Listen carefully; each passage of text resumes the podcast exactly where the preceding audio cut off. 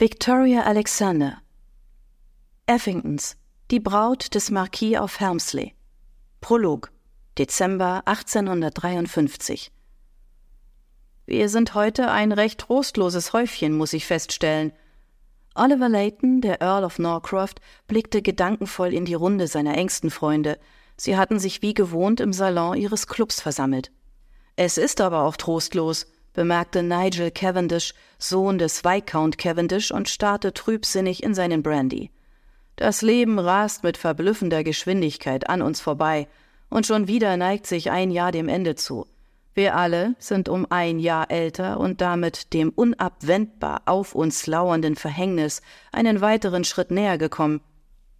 Ich platze ungern mitten in ein Gespräch, Jonathan Effington, Marquis of Helmsley und Erbe des Duke of Roxborough, ließ sich in den einzigen noch freien Sessel sinken und grinste seine Freunde an.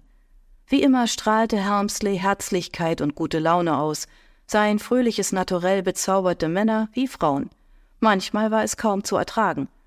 Aber in euren Mienen kann man lesen wie in einem offenen Buch. Ich nehme an, Verhängnis soll die Aussicht auf eine bevorstehende Eheschließung bezeichnen. Was sonst könnte ausgewachsene Männer derart in Deckung zwingen? Gideon Purcell, Viscount Wharton, bemühte den schleppenden, zynischen Tonfall, den er für sich zur Kunstform erhoben hatte. Ganz recht, was sonst? murmelte Cavendish. Helmsley zog amüsiert eine Augenbraue hoch. Wir alle haben uns doch zweifellos damit abgefunden, dass es unsere Pflicht ist, eines Tages zu heiraten, standesgemäße Erben hervorzubringen, den Familiennamen weiterzutragen etc. pp. Sich mit etwas abzufinden und es freudig anzunehmen, sind allerdings zwei völlig unterschiedliche Angelegenheiten. Die Ehe ist eine wenig ermutigende Aussicht, und kein Mitglied des männlichen Geschlechts, das auch nur entfernt noch seine Sinne beisammen hat, kann daran großen Gefallen finden.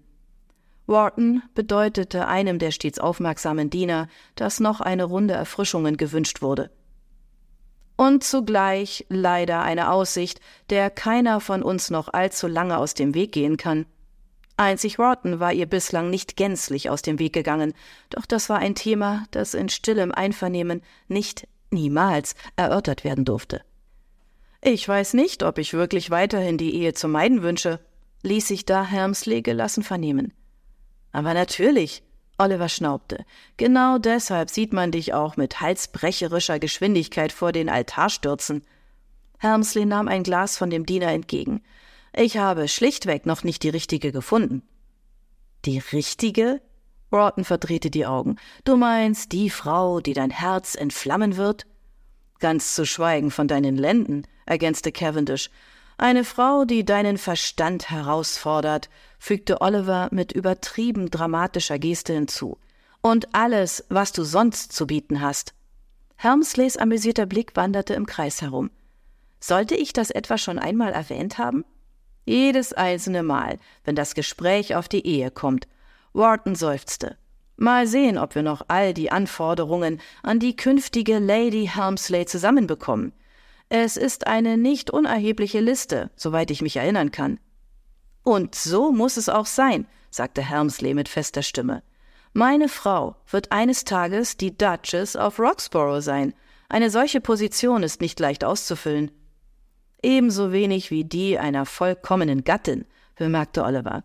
Vollkommenheit ist relativ, sagte Wharton, und ihr Empfinden höchst individuell. Ich für meinen Teil bin nicht im geringsten der Meinung, dass Jonathans Kriterien Vollkommenheit ausmachen.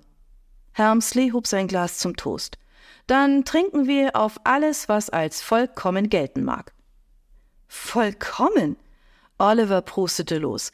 Deine Vorstellung davon entspricht eher dem, was vernunftbegabte Männer als anstrengend bezeichnen würden. Rotten stieß einen langgezogenen Seufzer aus. All dieser Unsinn von Temperament und Eigenständigkeit. Klingt für mich nach einem Haufen Ärger, grummelte Cavendish düster. Ja, nicht wahr? Helmsley zog gut gelaunt die Stirn hoch.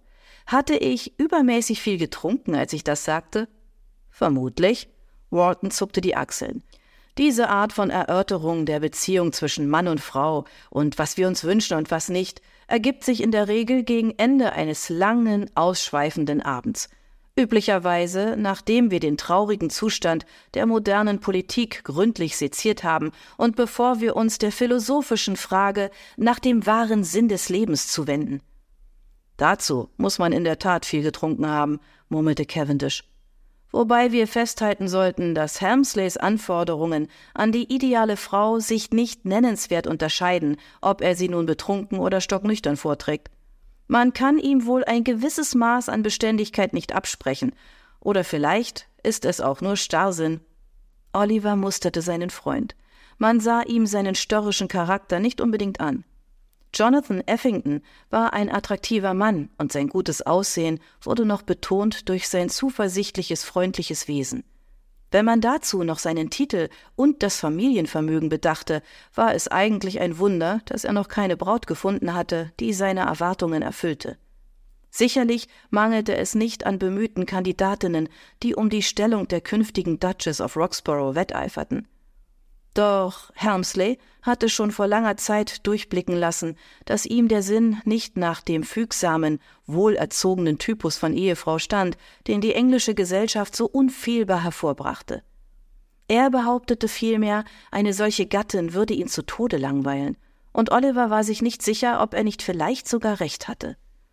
Dennoch hatte auch Cavendish recht, eine solche Ehefrau würde eine Menge Ärger mit sich bringen.